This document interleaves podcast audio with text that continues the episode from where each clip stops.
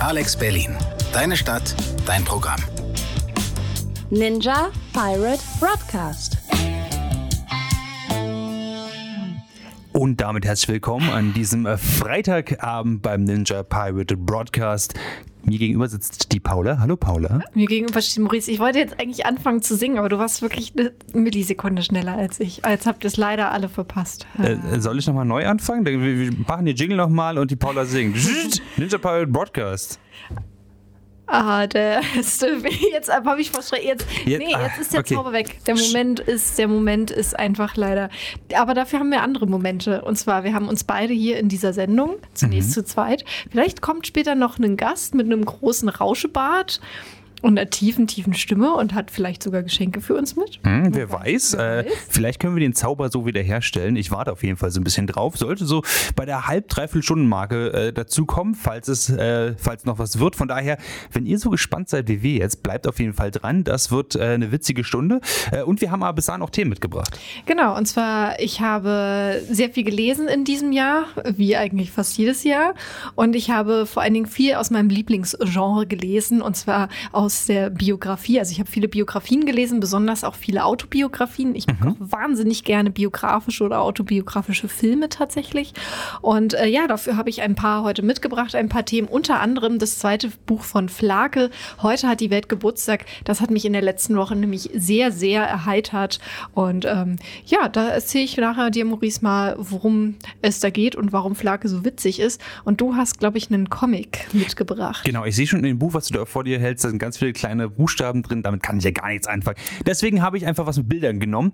Ähm, zu einem äh, Künstler, den ich generell schon ziemlich geil finde, ehrlich gesagt, nämlich Johnny Cash ähm, von Reinhard Kleist. Einfach nur Cash, Icy Darkness heißt das Ganze, ist 2006 äh, erschienen und äh, darüber würde ich gerne ein bisschen reden, denn das ist zeitgleich mit dem Film rausgekommen über sein Leben, I Walk the Line. Und Kleist hat sich totale Gedanken gemacht, oh mein Gott, vielleicht ist mein, das, was ich gemacht habe, gar nicht so gut. Und was mache ich denn jetzt damit? Alles vielleicht zusammenknüllen oder nicht? Und äh, wie er sich entschieden hat, das erfahrt ihr dann auf jeden Fall nachher. Johnny Cash, das ist ja einer dieser Künstler, der ähm, ja zu dieser Sorte von Künstlern, amerikanischen Künstlern, die so zu ihren Lebzeiten von 365 Tagen im Jahr 300 auf Tour waren, so mhm. teilweise irgendwie zwei Konzerte auch an einem Tag gespielt haben. Also eine unglaubliche Leistung. Er hat selber mal gesagt, dass ähm, halte ihm die Augen zu und dann irgendwann in irgendeiner amerikanischen Pampa äh, hm. macht die Augen wieder auf und er kann dir genau sagen, wo er ist, weil ja. er halt schon fünfmal dran vorbeigekommen, mindestens 15 Mal an dieser Ecke vorbeigekommen ist. Hm. Weil damals ist man ja noch viel viel mit dem Auto gefahren. Genau, und er beschreibt sich auch selbst als Hai. Er muss immer auf Bewegung bleiben und er kann einfach nicht stillstehen. Und äh, darum dreht sich auch so ein bisschen dieser, dieser, dieser autobiografische Comic, wo so ein bisschen so ein Slice of Life ähm, ein bisschen beschrieben wird. Äh, das Ganze heißt Cash I See Darkness von Reinhard Kleist. Ähm, ist ursprünglich im Carlsen Verlag erschienen. Jetzt die Version, die wir hier haben, ist aus der Süddeutsche Zeitung-Bibliothek. Die, das ist eine ganz nette Reihe aus, äh, aus Graphic Novels, die sie mhm. gesammelt haben da. Ähm, und ähm, das, das Ganze ist relativ, relativ einfach zu. Ich, ich, so hört sich das Ganze an. Mhm. Und es hat einen roten Umschlag, das genau. kann man sagen, und eine, eine schwarz-weiße Illustration von äh, Johnny Cash. Und wenn ich mich jetzt nicht ganz täusche, ist Reinhard Kleist, also der Name ist mir schon ein paar Mal äh, mhm. untergekommen und ich habe auch schon einiges von ihm gelesen oder gesehen. Äh, ein, äh, ja, ein, ähm, ein Comic-Autor, der sehr gerne sich mit Biografien beschäftigt. Ich glaube, auch über Nick Cave hat er zwei große Werke geschrieben und über Elvis. Und über Castro, genau, ja, ja. genau. Ähm, äh, das ist ein bisschen sein Ding. Und äh, bei Cash ging es jetzt, äh, gab es eine kleine Besonderheit. Und zwar, er hat 2006, ich, ich glaube schon ein bisschen vorher sogar, weil es im September entschieden, ähm, als äh, I Walk the Line rausgekommen ist, als dieser, dieser autobiografische Film von Johnny Cash in die ja. Kinos gekommen ist, da hat er schon alle Zeichnungen eigentlich schon in Rohfassung fertig gehabt, die ganze Story stand schon alles. Und er meinte so, ah, ich habe den Film gesehen, der Film war so gut. Was, was mache ich jetzt mit dem, was ich hier habe? Das ist nicht so gut. Das ist, was, soll ich das abändern oder nicht? Und dann ging es eine Weile hin und her, dann hat es eine Weile noch beim Editor gelegen und so weiter. Im Endeffekt hat sich dagegen entschieden, er hat nichts daran verändert. Mhm. Und man muss wirklich sagen, auf jeden Fall zum Guten. Denn ähm, vor allem, wenn man sich noch den, den Kinofilm ins Gedächtnis ruft, dann äh, bietet Cash wirklich so eine ganz andere, also die Graphic Novel jetzt meine ich, eine komplett andere Sicht auf diese ganzen Dinge, eine andere Sicht auf dieses ganze Leben. Das ist total spannend, ehrlich gesagt. Ähm, das Ganze ist strukturiert in drei Kapitel. Das erste Kapitel ist so seine Jugend, und äh, auch so sein Aufstieg, wie er halt von Job zu Job springt, wie er in der Army ist und so weiter. Ähm, das zweite Kapitel, da geht es dann vor allem um, um wirklich das Musikbusiness, da wo er oben ist, diese zehn Jahre, ich glaube 57 bis 67 oder so, wo er wirklich, wo er nicht nur oben auf der Bühne ist, sondern auch immer extrem high up, also extrem drauf ist die ganze Zeit. Du sagst, er ist 300 Tage im Jahr auf Tour, ja, ist 400 davon ist auf jeden Fall high ähm, und damit, äh, das, das findet eine sehr schöne Art, das darzustellen, diese, diese Graphic Novel und ähm, das letzte Kapitel, und das fand ich sehr spannend, dass, äh, dass es auch so strukturiert, strukturiert war, äh, ist tatsächlich bloß dieser eine Tag, dieser eine Auftritt im Folsom Prison äh, worauf das Ganze quasi hinausläuft. Genau, das legendäre Konzert, äh, viel, auch dann von einigen Künstlern effektvoll so ein bisschen, ja, ich sag mal, ko ähm, kopiert, dass halt Johnny Cash in einem ähm, Gefängnis aufgetreten ist und ähm, ja, dort eben gespielt hat vor den Häftlingen. Und das Ganze hat natürlich so was Gefährliches an sich im Gefängnis spielen. Mhm. Man muss sich natürlich auch in die Zeit zurückversetzen, wo ja Straftäter und Gefängnis, wo es noch ein größeres Tabu war. Also natürlich ist es nicht cool, eine Straftat zu machen, dafür in den Knast zu kommen aber äh, wo es ja noch viel schwerer war, also wo ja der Gedanke noch nicht ganz so stark war, der Resozialisierung beispielsweise, sondern Absolut. so die Idee, wenn man die Leute einsperrt, so wie es ja leider noch viel in den USA ist, wenn man die einsperrt für 30 Jahre, dann werden sie schon daraus lernen. Naja, funktioniert nicht so ganz. Ne? Und das ist auch, das merkt man auch dann, ähm, wenn äh, in dem Moment, als die ganze Band ankommt, also auch mit June Carter und sie werden in das Gefängnis reingelassen und die ganzen Wachen stellen sich vor und der Warden stellt sich vor und so. Und äh, dann sagen sie so, übrigens, ähm, nur, dass ihr Bescheid weißt, wir verhandeln nicht mit Geiselnehmern. Also ähm, viel Glück. ähm, und äh, so, durch so eine Sachen wird das, wird das nochmal hart realistisch und der, der Stil, in dem das Ganze gezeichnet ist, ist relativ abstrakt. Ähm, aber sehr passend, finde ich, für, für die Art, für die Geschichte, die es erzählen möchte. Ähm, zumindest kann man den Protagonisten immer sehr gut erkennen und, und die, die, wichtigen, die wichtigen Hauptfiguren. Ähm, ich ich fand es sehr, sehr interessant, wie mit Zeit umgegangen wird in diesem ganzen, äh, in, in, diesem ganzen, äh, in dieser ganzen Graphic Novel, weil dieser letzte, das letzte Kapitel, das sind quasi nochmal 50 Seiten, die letzten 50 Seiten von 200, ähm, die drehen das alles nochmal ganz um. Und es ist keine klassische Redemption Story oder so, weil die Story wird uns nicht erzählt von, von Cash selbst, hm. was ich sehr cool finde, sondern von einem Insassen aus dem Forts Prison tatsächlich, der ähm, der, der einfach ein Fan von, von Johnny Cash ist und sagt, ey, der kommt hierher, der kommt hierher, sage ich dir. Und es ist total krass. Und er erzählt quasi einem anderen Kumpel aus dem Gefängnis, wie, ähm, ja, quasi, wie, wie geil er Cash findet und warum er Cash eigentlich richtig cool findet. Er meint, er hat alle Interviews gelesen, der, der weiß alles über ihn. Der hat damals angefangen, als eins von mehreren Kindern auf einer Baumwollplantage und so. Ähm, und darüber kriegt man die Geschichte erzählt. Hm. Ähm, und das funktioniert extrem gut.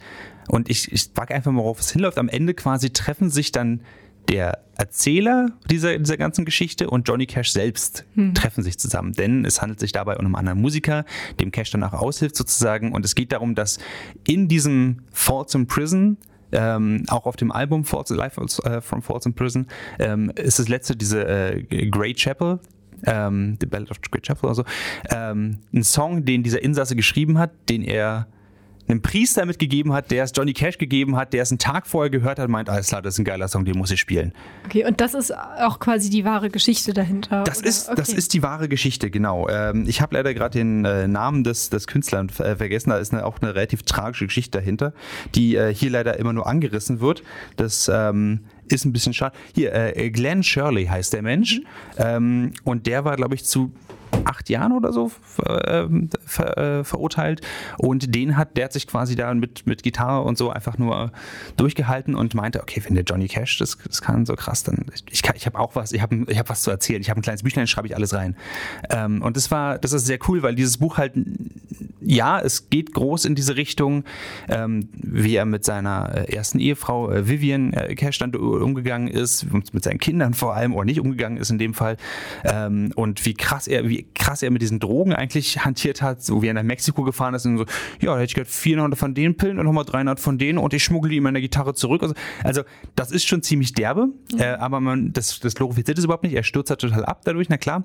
Ähm, aber es ist sehr cool, wie diese ganze Geschichte auf diesen Moment hinfließt, wo mhm. die, diese beiden Menschen sich gegenseitig begegnen und helfen und heilen und das ist unglaublich gut dargestellt und damit erzählt es eine komplett andere Geschichte als der Film I Walk the Line mit Joaquin Phoenix. Ja, das ist ja auch beim biografischen äh, Erzählen ist ja auch immer die Frage, ne? Erzählst du jetzt ähm, die gesamte Lebensgeschichte eines Menschen, ne? mhm. also von Geburt an, Kindheit, äh, egal, und dann auch natürlich die Frage, erzählt man es chronologisch, erzählt man es äh, durcheinander, ne? Mhm. Oder äh, konzentriert man sich vielleicht auf einzelne Episoden oder wirklich nur auf eine Episode, wo ja dann oft auch mehr dann rausgearbeitet wird, zum Beispiel ein Charakter oder ein Charakterzug oder wie eine Person sich eben verhält, und weil man sich vielleicht mehr Zeit für etwas nehmen kann, ne? Mhm. als wenn man ganz viele Stationen abarbeiten muss, weil so ein Leben kann lang sein und kann viel, äh, es kann viel äh, passieren und gerade wenn man ja bi ähm, biografische Geschichten erzählt, macht man das ja, weil diese Personen was Interessantes gemacht haben, was Interessantes erlebt haben, so in der Regel. Ne? Und da will man ja dann irgendwie alles erzählen. Das ist immer so, glaube ich, so die Gratwanderung. Wie war denn das, ähm, als du dir diesen Comic ausgesucht hast zum Lesen? Hattest du schon abgesehen davon, dass du halt Lieder kanntest von Johnny Cash, äh, wusstest du schon was? Bist du mit einem gewissen Vorwissen rangegangen oder wie bist du, warum hast, hast du auch generell zu diesem Buch gegriffen? Weil du dachtest, ich will jetzt was über Johnny Cash wissen oder einfach, ich habe Bock auf einen coolen Comic? Ähm, es hatte verschiedene Gründe. Also erstmal, ich war generell schon ein Fan von Johnny Cash. Ich mochte die Musik sehr und ich hab, mochte auch den Film I Walk the Line halt sehr. Ähm, und habe auch so ein bisschen rumgelesen und dachte, geil, jetzt eine Graphic Novel und auch noch ähm, eine Graphic Novel, die recht gute Rezension auch noch bekommen hat. Und das Vorwort hat mich extrem gecatcht, ehrlich mhm. gesagt. Weil das Vorwort ist ähm, äh, nicht von Kleist selbst, sondern von einem Menschen, den ich nicht kenne, aber offenbar ein sehr berühmter Mensch, der sehr gute Country Music Reviews und Bücher schreibt. Ich habe keine Ahnung von dem, aber er hat halt diesen Sachverhalt, diesen inneren Konflikt ähm, des Künstlers, von, also von Kleist zusammengefasst und meinte so, ein Glück hat er das nicht umgeschrieben. Ein Glück ist es genauso, weil das zeigt eine total raw emotionale Seite, ähm, die äh, der Film gar nicht so darstellen konnte sozusagen. Und das fand ich sehr spannend, weil es dann wieder mit diesem mit diesem Medium Graphic Novel so ein bisschen mir, mir das angeteasert hat. Und dann, als ich es gelesen hatte, musste ich auch sagen, auf jeden Fall. Als, als Beispiel, ähm, ich fand es total spannend, wie die Graphic Novel Cash damit umgeht, dass halt Musik darin vorkommt. Ähm, denn es kommt einfach eine, was ich, eine Note hoch aus der Gitarre oder so und dann soll man sich vorstellen, okay, jetzt ist das Lied I Got Rhythm oder so, sondern es sieht immer aus wie entweder Rauchschwaden oder wie sogar wie Risse in der Seite, weil es eben in schwarz und weiß gehalten ist. Oftmals gibt es einen schwarzen Hintergrund und dann ist einfach wie so ein, wie so ein weißer wie so eine weiße Öffnung da, wie so ein weißer Riss mhm. sozusagen, wo dann eben eine Songpassage drin steht. Ähm, und das ist total geil, weil sich das ganze Buch quasi so, so durchzieht, dass es, ähm, dass diese Songs quasi einfach dem äh, entfliehen und einfach quasi hinter allem stehen. Und das fand ich eine unglaublich tolle visuelle Maßnahme, um mit dieser Musik umzugehen.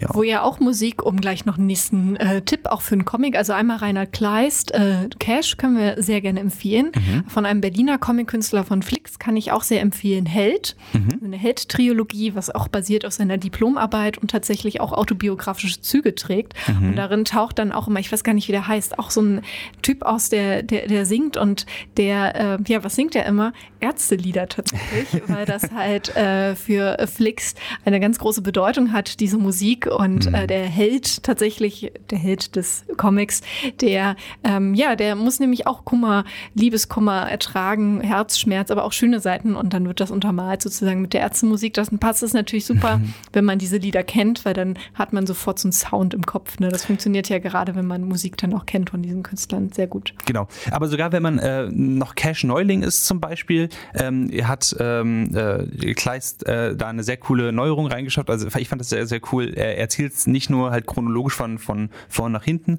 er packt auch immer visuelle, also immer so zwei, drei Seiten äh, visuelle Darstellung von Songs von Cash rein. So, Son, leave your guns at home. So, und dann hast du halt drei Seiten von einem Typen, der sagt, nee, ich gehe in die Stadt, in den Saloon mit meinen Knarren, Mama, hast keine Ahnung, ich bin ein richtiger Mann. Und wird halt erschossen da. Und das ist halt ein, ein sehr cooler äh, Song von Cash oder ähm, A Man Named Sue, was eigentlich so eine total witzige Blödel-Ballade ist über ähm, ein Mann, der von seinem Vater den Namen Sue bekommen hat und deswegen machen sie alle über ihn lustig, weil er Sue heißt. Das ist ja gar kein Männername und muss mit denen immer prügeln und sucht dann seinen Vater, um ihn umzubringen. Und am Ende versöhnen sie sich, weil der Vater das nur gemacht hat, weil er nicht bei ihm bleiben konnte. Aber der Name hat ihn hart gemacht und deswegen hat er seine Rolle. Also, also total, total bekloppt und er, er, er spielt es quasi und wir lesen bloß diese Geschichte und am Ende drehen wir halt die Seite um und das ist halt Johnny Cash mit der Gitarre meint so, und was hältst du davon, Bob? Und das ist halt Bob Dylan meint so, na, ein bisschen belanglos, oder? ähm, und diese Art von Sachen äh, finde ich sind sehr, sehr schöne äh, äh, Lockerungsübungen quasi, die einen durch die Geschichte mitnehmen, ohne einen zu langweilen und ihn auch so ein bisschen näher bringen an die ganzen Stories, die hinter den äh, Songs stehen. Wir machen gleich weiter mit der nächsten Biografie, mit der Autobiografie, äh, und zwar von Flake, dem Keyboarder von Rammstein. Heute hat die Welt Geburtstag, ist sein zweites Buch und äh, ja, wie das ist und wie es vor allen Dingen äh, das Kontrastprogramm so ein bisschen bietet zu Johnny Cash, das erfahrt ihr nach Johnny Cash natürlich, und zwar mit dem Song I Got Stripes. Ihr hört übrigens immer noch den Ninja Pirate Broadcast. Hier geht es ganz viel in dieser Sendung um äh, Biografien, Autobiografien. Und äh, Paula hat jetzt ein Buch mitgebracht, wo auch jemand über sich selbst geschrieben hat. Und zwar Flake Lorenz, also Christian Lorenz heißt er mit bürgerlichen Namen, wird Flake schon seit seiner Kindheit genannt, weil er halt damals Christian nie aussprechen konnte. Und ähm, der hat in den 90er Jahren Rammstein mitgegründet. Vorher, ähm, er kommt aus der DDR, vorher hat er unter anderem, hat er bei diversen Punkbands äh, gespielt, unter anderem Feeling B, eine der berühmtesten Punkbands der DDR. Und dann eben, ja, im Nachwende Berlin im Prenzlauer Berg dann mit fünf anderen, ähm, ja, verrückten Typen irgendwie aus Versehen Rammstein gegründet. Mhm. Und er hat schon zwei Bücher geschrieben. Das ist das zweite. Das erste heißt Der Tastenficker. Das habe ich noch nicht gelesen. Mhm. Aber ich habe jetzt gelesen, heute hat die Welt Geburtstag. Ich glaube, es ist 2000 2017 erschienen. Ich gucke noch mal ganz genau nach. Ja, 2017 ist es erschienen. Hat auch eine unglaublich große Resonanz gehabt. Stand schon lange auf meiner Liste zu lesen. Und neulich habe ich es in die Finger bekommen. Und es ist ja eine Autobiografie, aber irgendwie auch eine, eine andere, also es ist, it, it's interesting. Ähm, äh, warum ist es denn interesting? Was genau macht das, macht das Buch denn aus? Also vielleicht zum ähm, Aufbau, also es ist jetzt ähnlich, wie wir das ja eben schon beschrieben haben, dass es ist nicht in dem Sinne, dass es jetzt ein ganzes Leben erzählt. Mhm. Es gibt im Grunde genommen zwei Handlungsstränge. Es gibt einmal den, die Rahmenhandlung, das äh, spielt an einem Konzerttag, an dem Rammstein auftreten. Ich glaube, in Zagreb äh, treten sie auf. Äh, das spielt so sozusagen auch so ja relativ nah, ich glaube 2016, 17. So, er steht morgens auf, ist im Hotel, dann geht er in die Halle und so weiter und so fort. Mhm. Und dann auch geht das auch so über, dann geht er eigentlich die fast die gesamte Setlist durch von Rammstein und erzählt immer, was ihm so durch den Kopf geht während den Songs. Und das Ganze wird dann immer durchbrochen durch Rückblenden, wo er dann insbesondere raufgeht, eigentlich in diese Zeit kurz bevor Rammstein gegründet wurde mhm. und dann die Gründung von Rammstein und wie dann so nach und nach die ersten Erfolge kommen. Und das ist dann immer so ein bisschen episodisch episodisch, anekdotisch erzählt. Und äh, vom Stil her ist es auch so, dass es ein einzelner Gedankenfluss ist. Also es ist so, ähm, ja, er hört nicht auf zu denken und er sagt auch selber von sich, er ist eben ein Mensch, der alles total auch zerdenkt und sich Gedanken macht. Er hat auch, ist, er nennt sich selber ein Hypochonder, weil er macht sich halt ständig Gedanken darüber, dass er jetzt Krebs haben könnte und denkt darüber nach und was das hm. jetzt ist und ob jetzt dieses Zwacken und überhaupt und denkt darüber nach und verschwendet eigentlich viel zu viel Lebenszeit, anstatt dass er nicht daran denkt, dass er Krebs hat, weil eigentlich geht's ihm gerade gut so. Ne? Hm. Und ähm, das ist so im Groben und Ganzen dieser Aufbau von diesem Roman. Ich habe auch im, der ein paar paar Rezensionen haben es bezeichnet als so Schelmenroman. Schelmenroman. Schelmenroman. Naja, so, ähm, das ist ja ein besonderes Genre der Literatur. Ich sag mal so Hans im Glück mhm. oder der Simplicissimus. Also Leute, die naiv durch die Welt gehen und irgendwie vielleicht so ein bisschen sich ein bisschen durchmogeln, die vor allen Dingen auch Glück haben, irgendwie mhm. mit Sachen, Sachen so nehmen, wie sie sind und so ein bisschen so hoch daneben stehen. Das ist ja auch so, dass Flake in der Band der ist ja im Grunde genommen einer der ironischen Brüche von Rammstein. Also Rammstein, allein schon dieser Name und dieses Brachiale, dieser Gesang und dann dieser Sound und diese absolut übertriebene Show. Mhm. So, alles ist ja groß. Und dazwischen dann halt Flake, der dünn ist, der schmächtig ist, der irgendwelche kleinen Melodien auf dem Keyboard spielt, der dann halt von dem Sänger Till auf der Bühne gejagt wird und ähm, sexuell beglückt wird und auch belästigt wird, mhm. äh, der gekocht wird, der versucht wird gegrillt zu werden, alles Mögliche so und irgendwie was Tölpelhaftes an sich hat. Und ähm, das spiegelt ja auch in diesem Buch wieder. Ähm, und du sagst jetzt, das, das folgt quasi einem Auftritt sozusagen, den sie haben und dann wird von da aus immer ausgegangen, so vor und zurück, nehme ich an. Genau, also das ist halt so, so ein bisschen, ähm, ich könnte jetzt, ich habe schon gemeint, ich habe ein bisschen verpasst, mir Zitate rauszuschreiben. Ich werde das gleich, äh, gleich mal tun.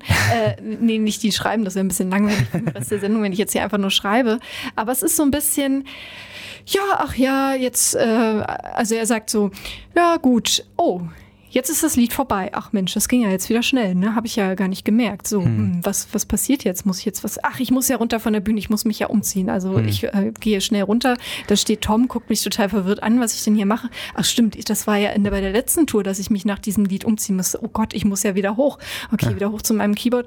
Warum, warum passiert eigentlich gerade nichts? Ach so, ich bin ja jetzt dran mit Spielen. So geht das quasi die ganze Zeit so. Oder, ach ja, so, jetzt bin ich in den Kochtopf reingeklettert, da musste ich aufpassen. Hier unten ist ja allerlei Gerät. Jetzt muss ich nochmal tief Luft holen. Jetzt wird der Deckel drauf gemacht. Es ist Rauch drin. Ich kann nicht atmen. Jetzt merke ich, es wird losgerollt. So, also es ist sehr szenisch beschrieben, ähm, sehr plastisch, also dass man sich schon sehr da reinfühlen kann und sehr von dieser Figur Flake auch, also man muss es ja so ein bisschen dieses autobiografisch so ein bisschen Anführungsstrichen mhm. nehmen, weil er betrachtet ja hauptsächlich die Kunstfigur Flake, die er ja. ist, die natürlich mit dem Privaten verschmilzt. Er gibt, erzählt auch private Sachen und auch über seine Gefühle auf jeden Fall das auch. Ähm, aber es ist natürlich ist Flake, gerade der Rammstein-Flake, natürlich eine Kunstfigur. Hm. Wie, wie vereint sich das denn? Du meinst, du musstest jetzt schon, schon gut schmunzeln beim, beim Lesen des Buches und auf der einen Seite hat man diese over the top, diese ganzen Anekdoten, wie du sagst, wie er in den Kochtopf da reinklettert und auf der anderen Seite hat man so Persönliches und doch ein bisschen auch Emotionales, nehme ich an, oder? Ähm, ja, also wie emotional. Na, redet er über Ängste, über, so, über ja. Sachen, die ihn, die ihn Sorgen machen, vielleicht auch, wie es in seinem Privatbereich aussieht oder so? Oder geht es generell wirklich nur um die Kunstfigur Flake und wie er auf der Bühne sich gibt? Nee, da, um Angst tatsächlich, es geht ihm auch, erzählt viel tatsächlich darüber, wie es ist, eben ähm, auf der Bühne zu stehen und eine Performance abzugeben. Mhm. Also in dem Sinne, dass sie halt, also auf der einen Seite haben ja Rammstein was Naives, was man ihnen ja auch vorwerfen kann, so, ne, im Sinne von, dass sie Dinge machen. Sicherlich machen sie manche Dinge aus bewusst und sie wissen ja, jetzt sind sie auch lange im Geschäft, über 30 Jahre, ne. Mhm. Aber vor allen Dingen am Anfang beschreibt er so, als die Sachen sind einfach entstanden. Sie hatten einfach Lust, Krach zu machen, sie hatten Lust, was anderes zu machen und irgendwie mit dem Feuer haben sie gezündet. Aber er beschreibt natürlich auch die Ängste, dass er sagt, so, okay, ähm, klar, man könnte sagen, es ist irgendwie langweilig, dass wir dieselben Lieder spielen. Auf der anderen Seite, naja, dann kommen die Leute halt einmal zu einem Konzert von uns. Es kostet ja auch viel, viel Geld. So, dann will ich sie auch nicht enttäuschen. Dann will ich auch mhm. ein, eine gute Show ihnen bieten. So. Und auch er ist auch oft nicht zu sehen, weil er ja ein bisschen so im Hintergrund der Bühne steht und viel Feuer, viel Rauch, ähm, ne? Mhm. Und eh, eh sowieso eher so ein dunkles Lichtdesign ist. Und trotzdem meint er, äh, gibt er sich immer Mühe, lässt sich halt Dinge einfallen, aber hat natürlich schon auch Angst davor ähm, zu versagen oder dass, äh, ja, dass vielleicht dann doch keiner mehr kommt zu den Konzerten. Geht aber mit so einer, wie gesagt, mit so einer gewissen Grundnaivität an die, an die Sachen ran, was ich finde auch mal ganz angenehm ist, wenn man ab und zu sich das mal wieder, äh, ja, so ein bisschen ähm, so um seine eigene Akti Naivität vielleicht auch wieder zu aktivieren. Manchmal ist man ja so verbissen in Sachen und dann ist es irgendwie ganz schön, wieder von Leuten zu lesen, die sagen, ja, ich gehe jetzt durch die Welt und irgendwie bin ich bisher auch ganz gut durchgekommen. halt Weltstar geworden. Huch. Hoppala. Ups. Na, hoffentlich kommt noch jemand. Hoffentlich. Ich, ich gucke gerade mal, ähm, äh, ob ich hier noch was, äh, irgendwie was Schönes finde. Ähm, ah ja, das ist, das ist hier wunderschön. Also, zum Glück konnten dann ein, ach ja, also sie haben ja am Anfang, haben sie sich immer Silvester mit Raketen eingedeckt für ihre Feuershow. Mhm. Aber die waren immer sehr schnell alle dann. Mhm. Wahrscheinlich so im Januar nach drei Konzerten. Zum Glück konnten dann ein paar Freunde von uns noch Sachen aus alten Armeebeständen besorgen. Da gibt es diesen wunderbaren Fallschirmspringernebel. Das sind Granaten, die, wenn sie gezündet werden, fünf Minuten lang ganz dichten, orangefarbenen Rauch ausstoßen. Als wir die testweise mal bei einem Konzert ausprobierten, konnten wir nach kurzer Zeit nichts mehr sehen. Wir bekamen auch überhaupt keine Luft mehr sanken Röcheln zu Boden. Natürlich konnten wir so nicht weiterspielen. Wir kochen blind über die Bühne, bis wir uns gefunden hatten. Dann berieten wir, wie, äh, wie es weitergehen sollte. In die nächsten Tage hatten wir immer noch diesen Rauchgeruch in der Nase. Und ich hatte das Gefühl, auf all unseren Sachen war so eine schmierige, orangefarbene Schicht.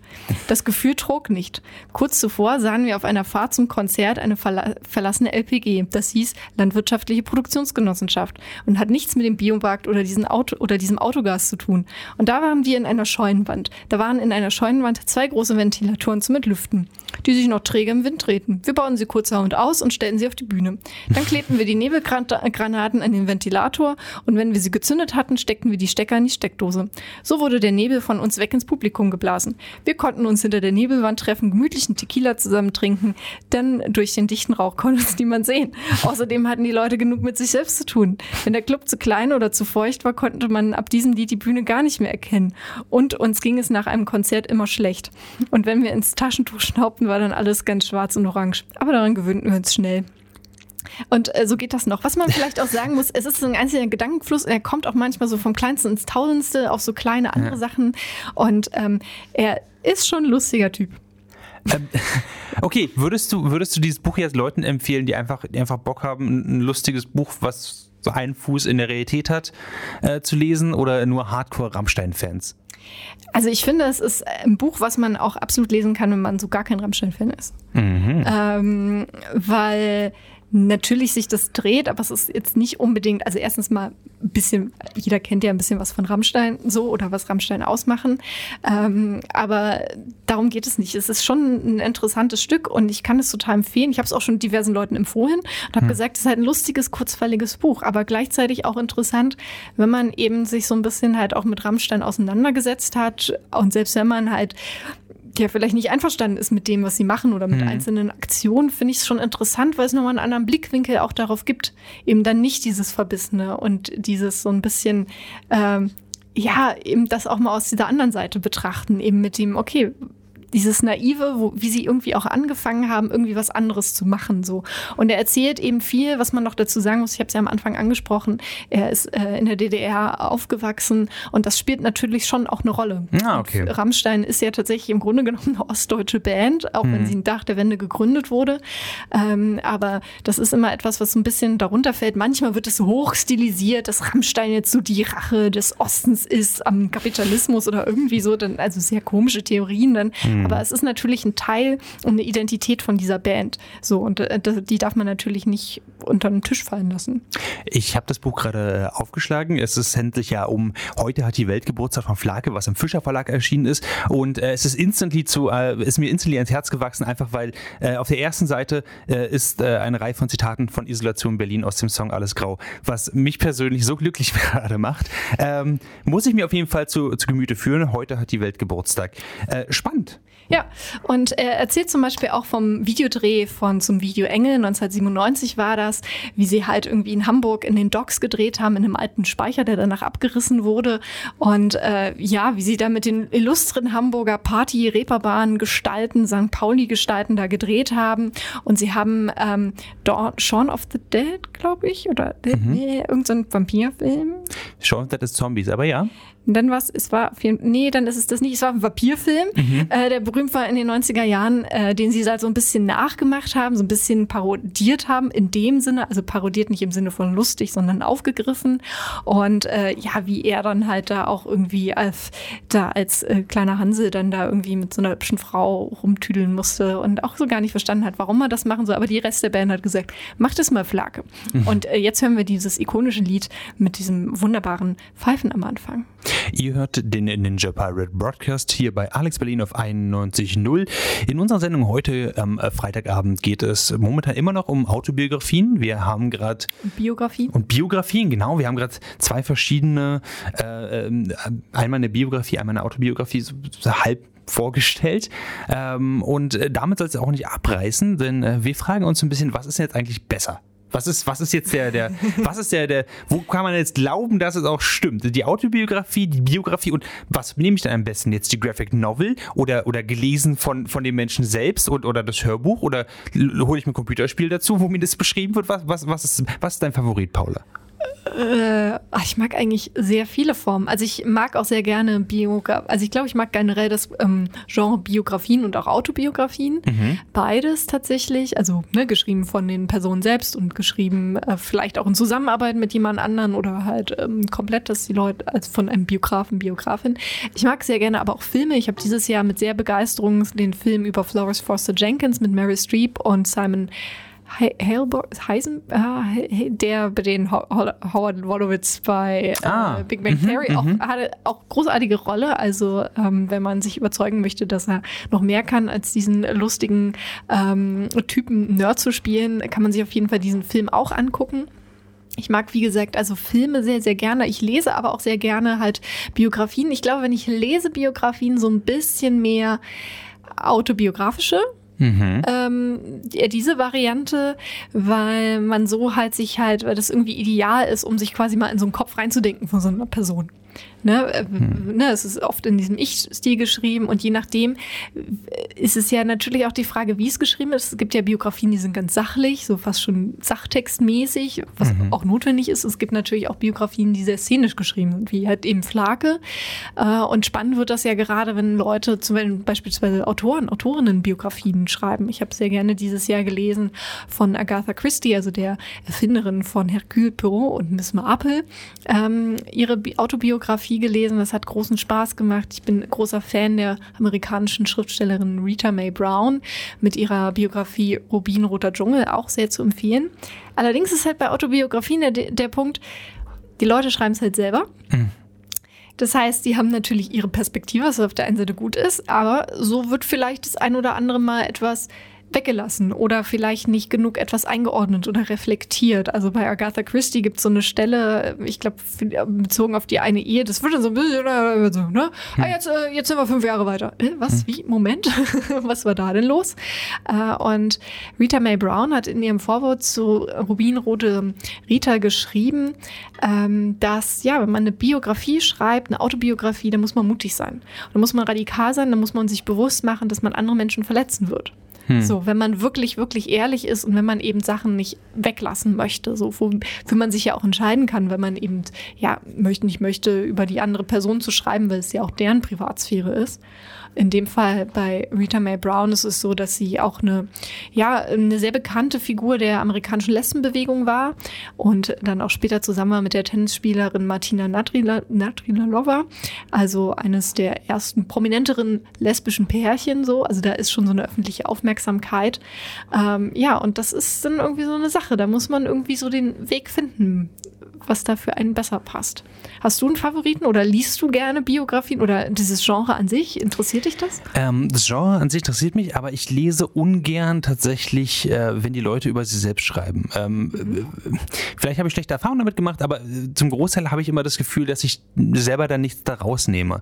Ähm, liegt aber auch daran, dass äh, gerade wenn ich mir halt jetzt nehme die Graphic Novel zum Beispiel zu Gemüt fühle, ich versuche ein bisschen Eskapismus immer reinzubringen, zumindest eine gewisse Form davon. Und äh, wenn es mir zu real wird, habe ich absolut also bringt mir das persönlich nichts. Mhm. Ähm, es, es, kann cool sein, zum Beispiel in Carrie Fischers äh, Autobiografie hat sie halt extrem darüber geschrieben, wie krass die Partynächte in den 70er waren und, und, so. Und ja, das hat, also wahrscheinlich auch wie das Buch von Flake, was jetzt hier vor uns liegt, hat auch einen gewissen Unterhaltungswert, aber ich mag's, wenn das durch eine gewisse äh, externe äh, artistische Linse nochmal durchgeht, wie zum mhm. Beispiel diese Cash Graphic Novel. Ähm, mhm. so, so sehe ich das. Oder eben auch, ähm, ich bin, ich, ich finde es ganz spannend, weil es davon auch noch nicht, noch nicht so viel gibt. Ich finde zum Beispiel gerade äh, Computerspiele sind ein ganz interessantes Medium, um sowas darzustellen. Ähm, da gibt es zum Beispiel, ich glaube, eins der bekanntesten oder berühmtesten autobiografischen Spiele ist That Dragon Cancer, wo, äh, also was auch von dem Vater und der Ehefrau von ähm, dem Kind, um das es da geht, äh, ähm, programmiert worden ist. Und da geht es eben darum, ihr Sohn hat halt Krebs. So, und wie gehen die damit um? Und äh, das ist ein total heftiges Spiel, stark stilisiert, aber ähm, diese interaktive Ebene macht nochmal was ganz anderes damit. Und ähm, da ist geht es einfach nur darum, quasi Emotionen zu vermitteln und gar nicht so um die Fakten quasi direkt, sondern einfach nur so, okay, jetzt ist Fakt XY passiert. Wie geht's jetzt mit? Wie verhältst du dich? Was machst du als nächstes und so? Und dir wird gar nicht viel Freiraum gegeben darin. Es geht einfach nur darum, du als, als Spielerin vor dem Computer, was, wie gehst du jetzt damit um? Was, was, was macht deine Figur jetzt daraus? Und das finde ich total spannend. Eine andere Art damit umzugehen zum Beispiel ist äh, in dem Spiel This War of Mine, wo ähm, es nicht darum geht, den Krieg zu gewinnen, sondern einfach nur zu überleben. Man ist Zivilist in dem Krieg und muss mit sich selbst klarkommen, muss aber auch, wenn man Überlebende findet, was macht man mit denen? Muss man losgehen und äh, Essen und so weiter holen? Und äh, wie, wie schafft man eigentlich, wenn jetzt jemand krank wird? Oh mein Gott, wo kriege ich das Antibiotika her? Und so weiter. Und ähm, das basiert auch auf wahren äh, Geschichten, auf vielen wahren Geschichten, die zusammenlaufen in diesem Spiel ähm, und diese Erfahrung quasi weitergeben darüber. Und das finde ich mittlerweile mit echt am spannendsten. Und äh, ich, ich, weiß nicht, vielleicht kannst du mich jetzt vom Gegenteil überzeugen und mir sagen, ah, Maurice, aber manchmal macht es doch Sinn, auch einfach eine Autobiografie zu lesen, die, äh, die einfach sehr trocken ist. Aber bisher habe ich noch keine für mich gefunden. Was heißt, der trocken ist, ne? Klar, man kann da verschiedene Wege ja, ja wählen, wie man es, also zum Beispiel auch ein, eine großartige, habe ich das Buch noch nicht gelesen. Also mhm. Punkt eins, erstmal finde ich bei Biografien oder wenn man sich mit Lebensgeschichten beschäftigt, dann ist es oft sinnvoll, wenn man nicht nur ein Buch, eine Biografie liest. Oft mhm. gibt es ja gerade zu berühmten Menschen ja mehrere Biografien. Mhm. Gerade lese ich eine zu Beate Use, wo es auch, glaube ich, schon zwei von ihr autorisierte Biografien gibt und natürlich auch andere Fachbücher oder Artikel ähm, dazu. Und das bringt dann nochmal verschiedenste Perspektiven rein. So, das gleicht dann auch Sachen ab. Ist ja auch immer die Frage, in welchem, in welcher Zeit wurde etwas über eine Person geschrieben. Da mhm. spricht ja auch so ein Zeitgeist irgendwie mit rein, gerade zum Beispiel, wenn man über Frauen schreibt. So. Und ähm, dann ja auch die Frage zum Beispiel, ob man vielleicht einen Film sieht, ob man auch den Film sieht oder auch dann eine Biografie mal dazu liest. Und dieses Jahr habe ich mir angeguckt den Film ähm, Der Junge muss an die frische Luft. Mm. Der Habe Kerkeling-Film. Der Habe Kerkeling-Film, ne? Und mhm. das basiert ja auch, auch tatsächlich auf seiner Biografie. Das äh, Buch habe ich noch nicht gelesen dazu, der Autobiografie und erzählt ja seine sehr krasse Lebensgeschichte, weil seine Mutter sehr depressiv war und sich halt umgebracht hat, als er noch sehr jung war. Und vorher auch haben sie eine sehr enge Beziehung gehabt und er hat dann halt entdeckt, äh, wenn er anfängt, Witze zu machen oder sie zu entertainen, er hat versucht, sie mhm. zu entertainen, weil das sie so ein bisschen rausgerissen hat. So, und mhm. das ist so auch irgendwie dieser Grundstein, neben diesem natürlich natürlichen Talent, was er halt hat, ähm, äh, ist eben ja, dass der Grundstein auch für das gewesen, was er dann ein Leben lang gemacht hat. So bis mhm. er vor ein paar Jahren ja gesagt hat, pardon, er verabschiedet sich von der Bühne so. Ähm, und das ist total interessant. Also dieser Film oder diese, auch ich glaube auch das Buch ist auch wahnsinnig gut geschrieben. So Kerkeling kann ja gut mit Worten auch umgehen. Und ähm, ja, ich wollte nur sagen an der Stelle, weil ähm, ich finde es da spannend, der Film ist auf jeden Fall auf meiner Liste auch noch. Ich habe vor kurzem mir ähm, meine Reise auf den Jakobsweg angeguckt als Film ja. und habe vorher aber schon ähm, das Hörbuch von Harper Kerkeling selbst gelesen, mir zu Gemüte geführt. Und da gibt es gravierende, also wirklich massive Unterschiede. Ja. Ähm, nicht nur in der Art quasi, wie es äh, für, den, für den Film aufbereitet worden ist, sondern auch wie mit seiner Vergangenheit umgegangen wird. Also dieses, dieses sehr traurige zum Beispiel, das wird angeschnitten weil es kommt eben auch in dem, in dem Buch drin vor, sozusagen, auch wie er seine Karriere startet und so. Aber du gar nicht, gar nicht so sehr. Also es ähm, gibt auch witzige Sachen. Ja, und, ja. und das ist, äh, das finde ich sehr, sehr krass. Und deswegen hast du wahrscheinlich recht, also mit diesem einfach so viel wie möglich dann konsumieren einfach.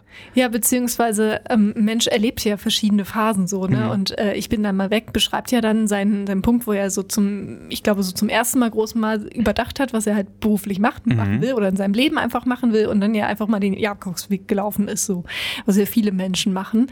Und ähm, diese Geschichte oder seine Biografie seiner, seiner Kindheit, seiner Jugend hat er ja auch sehr, relativ spät öffentlich gemacht tatsächlich. Mhm. Also damit ist er nicht von Anfang an hausieren gegangen, sondern er ist ja erstmal Komiker geworden, erstmal unter Entertainer, Unterhalter, ne? Bis er dann auch diese nach und nach diese Geschichte erzählt hat und am Ende ja auch dieses Buch geschrieben hat. Und da konzentriert sich ähm, das schon sehr auf diese Episode. Und eben, es ist natürlich auch die, also der Film, der ist natürlich auch lustig und der ist total, ich finde, ich mag diesen Film, ich weiß gar nicht, ob wir schon mal in der Sendung drüber gesprochen haben, ich mag diesen Film unfassbar gerne, weil er wirklich wahnsinnig sensibel umgeht mit diesem Thema. Er konzentriert sich halt mhm. nicht, also vor allen Dingen, was ich sehr gut finde, er stellt, nie, er verurteilt niemanden, zum, vor allen Dingen die Mutter nicht, die halt psychisch krank war und traumatisiert war, Depressionen, dann auch noch Kriegsgeneration und so weiter, junge Mutter, äh, der Mann ist auf Montage und alles wird ganz schön viel auf einmal und er eben diese Beziehung zeigt zwischen der Mutter und diesem Kind und ähm, auch den anderen Familienmitgliedern natürlich und da merkt man, dass er sehr sensibel auch mit dem Thema umgegangen ist und er ist als Sprecher zu hören. Also Habe Kerkeling selber ist ja auch der Erzähler von dieser Geschichte. Hm. Und ähm, was, glaube ich, auch nochmal so ganz, ganz viel Kraft gibt. Und er hat auch sehr eng zusammengearbeitet mit der Regisseurin, die diesen Film gemacht hat, tatsächlich so. Und der ist ja auch, der lief ja unglaublich lange im Kino, tatsächlich. Also für einen Film heutzutage, ich weiß gar nicht mehr wie viele Wochen, aber der ist wirklich sehr, sehr lange im Kino gewesen. Doch als ich ihn angeguckt habe, da war der schon, ich glaube, auch schon mindestens drei Monate im Kino. Schafft sonst eigentlich nur Disney und Star Wars. Ja, und der, der Saal war noch gut gefüllt tatsächlich. Also mhm. da saßen wir nicht zu dritt, da saß schon so ein Drittel von dem Kino war voll tatsächlich. Ähm, und man hat auch gemerkt, äh, dass dieser Film, äh, also es hat sich rumgesprochen tatsächlich. Es hat man wirklich gemerkt, dass die mhm. Leute gesagt haben, guck dir mal noch diesen Film an. Ich habe das Gefühl, dass halt viel persönlicher damit umgegangen worden ist, äh, nachdem meine Reise auf dem Jakobsweg von Habeck also sehr stark, also es war sehr abstrakt sozusagen mhm. und repräsentiert für mich überhaupt nicht die Geschichte, die ich rausgezogen habe aus dem äh, aus dem Buch oder aus dem, aus dem Hörbuch da dementsprechend. Also du sagst äh, auf jeden Fall, der Junge muss an die frische Luft ist so ein ist so ein autobiografisches Werk, wo du sagen würdest, ja, da müsste man wirklich mehr ein Auge drauf haben. Das ist äh, eins der guten. Ich denke schon. Und ich glaube auch, das Buch ist gut geschrieben. Also das, mhm. mal schauen, ob ich es äh, nochmal lese, weil es eben eine sehr traurige und tragische, tragische Geschichte mhm. schon ist. So, ne? Ich glaube auch, obwohl ich diesen Film so toll fand und so gut fand, ähm, eigentlich würde ich ihn gerne nochmal gucken. Auf der anderen Seite, es ist so, dann kommt halt nochmal diese Szene, wo sie eben sich um, also man sieht nicht, wie sie sich umbringt, mhm. ähm, aber äh, wo man weiß, was passiert. Und äh, das ist dann schon so, okay, ob man das nochmal aushält, ist natürlich irgendwie mhm. ähm, schwierig. Ja, also, aber trotzdem, das ist etwas, wo man sich mal mit äh, beschäftigen kann und so ähnlich wie bei Flake nur viel tiefer eben erfahren kann, okay, etwas über diesen Menschen, der in der Öffentlichkeit steht oder lange stand, als, als lustige Person, der ja auch, ich sag eine Hurz, hm. äh, der uns natürlich popkulturell auch in den 90er Jahren wahnsinnig geprägt hat. Und es ist schon interessant, woher das auch kommt, wo der Grundstein legt und was da noch da tief in ihm drin schlummerte. Oh, das war jetzt aber ein deeper, deeper Satz. Und ansonsten ansonsten ähm, ist ja jetzt Weihnachtszeit, Jahresendzeit. Mhm. Maurice, hast du für die Zeit Filme, die du unbedingt, also so, so Sachen, du hast ja diesen Monat so deinen Weihnachtsmonat oder schon die letzten drei Monate deine Weihnachtsmonate gemacht, aber gibt es noch einen Film, den du jedes Jahr irgendwie gucken musst, so Kevin allein zu Hause oder so? Ähm, ja, allerdings, äh, Versprochen ist Versprochen mit Arnold Schwarzenegger. Ähm, den habe ich noch nie gesehen tatsächlich. Ich, ich kann es dir nur empfehlen okay. in der englischen Originalversion. Äh, ich habe ihn als Kind immer nur in der synchronisierten Version gesehen und habe deswegen gedacht, oh, Arnold Schwarzenegger ist aber ein wirklich krasser Schauspieler auf jeden Fall. Und dann ist dieser, ist es zersprungen, als einmal diese Originalversion gesehen habe. Put the cookie down now. I love it. Nichts löst in mir mehr Weihnachtsstimmung aus als dieser Film tatsächlich. Wie ist es bei dir, Paula? Ich, ich kann mich eigentlich, ich, ich liebe so viele Weihnachtsfilme und eigentlich möchte ich immer alle gucken. Dass, also ich, eigentlich habe ich so ein Repertoire von Minimum zehn Filmen, die ich immer gucken mhm, muss. Ich habe dieses Jahr noch, doch, ich habe jetzt angefangen, die Muppets wieder zu gucken mit der Weihnachtsgeschichte. Guter Einstieg. Aber der Film, der eigentlich immer geguckt werden muss, den ich manchmal auch noch mal im Sommer gucke, ist Christmas Vacation, also Schöne Bescherung mit Chevy Chase. Mhm. Das ist ein absolut ein großartiger Film, auch so ein Film, der nur durch Zufall so gut geworden. Er ist eigentlich total flach, er ist total einfach, er ist total blödsinnig. Mhm. Äh, aber in dieser Art und Weise hat er sich, äh, hat er sich einfach durchgesetzt die letzten 35 Jahre. Und da sind wir dann wieder, da schließt sich der Kreis zur Big Bang Theory. Da spielt nämlich Johnny Galecki, den kleinen Sohn. Äh, das ah. ist der Leonard aus The Big Bang Theory. Und Juliette Lewis spielt die genervte Teenager-Tochter von Chevy Chase. Und wenn ihr jetzt überlegt, was was macht man jetzt eigentlich über die ganzen Feiertage und so? Jetzt sind ja auch, das ist ja noch eine ganze, ganze Zeit dazwischen, auch zwischen Neujahr noch. Was ja. macht man denn dann? Äh, kann ich nur empfehlen, geht auf die Seite www.dragonseateverything.com. Dort findet ihr alle Sendungen, die wir hier jemals gemacht haben vom Ninja Pirate Podcast, aber auch unsere vielen Podcasts, die wir machen, wie zum Beispiel den Stutenbiss Podcast, nicht genau. wahr, Paula? Da kommt an diesem Wochenende auch noch eine Weihnachtsfolge. Wir haben uns nochmal gestern gemütlich zusammengesetzt bei Pfefferkuchen und Clementinen und haben ein bisschen mm. über Weihnachten philosophiert, aber auch so ein ein bisschen zurückgeblickt auf das letzte Jahr, also auf das Jahr 2019. Und gibt es von euch noch eine Nerdfeuilleton-Ausgabe dieses Jahr oder ist es dann. Genau, die letzte Nerdfeuilleton-Folge kam letzte Woche raus. Da haben wir darüber gesagt, ja, wie, wie, hält man eigentlich die Weihnachtsfeiertage durch, ohne an Weihnachten zu denken? Und dann haben wir uns quasi einfach äh, möglichst tiefe äh, oder gute Eskapismusmethoden äh, vorgesagt. Das geht von Manga über Computerspiele und Filme ganz, ganz weit. Und ähm, wir werden jetzt nächste Woche eine neue Folge aufnehmen, die kommt dann nächste Woche Freitag raus, wo es darum geht, was sind eigentlich unsere Highlights des, Jahr, des Jahrzehnts. Also weil ein Jahrzehnt geht es jetzt zu Ende. Und was sind die, die besten Sachen, die wir eigentlich jetzt in der Popkultur entdeckt haben aus dem letzten Jahrzehnt? Und ähm, ich muss zugeben, Paula, das macht mir ein bisschen schlaflose Nächte. Ich verändere die, die Liste eigentlich äh, stündlich und mal sehen, was da rauskommt. Mich macht das wahnsinnig. Lela hat mich, will mich ja noch zwingen, dass ich für All Can Eat nächste Woche am Mittwoch um 18 Uhr auch noch meine besten Songs des Jahres 2019 abgebe. Ah, ich weiß nicht. Mir ist es immer so Druck. Da höre ich einfach einfach neue aktuelle Musik, manchmal auch irgendwas Altes, wie in dieser Sendung, wie mit ähm, Rammstein und Engel. Und ich würde sagen, jetzt höre ich noch mal ein Lied von einer Band, die ich sehr ins Herz geschlossen habe, nämlich aus Leipzig, die mhm. Band Atlas Bird Bird. Einmal, weil ich sie so schön aussprechen kann und weil Maurice jetzt hektisch zum Computer gerannt ist und nochmal die Playlist angeschoben hat. Okay, ich kann losgehen. Und zwar ist das Voyage. Wir wünschen euch auch eine gute Reise, wenn ihr zum Beispiel nach Hause fahrt oder in Urlaub. Ähm, macht es gut. Wir hören uns im Jahr 2020 spätestens wieder. Sendeverantwortlich war ich, Maurice Mathieu, und ihr habt den Ninja Part Broadcast auf Alex Berlin auf der 91.0 gehört.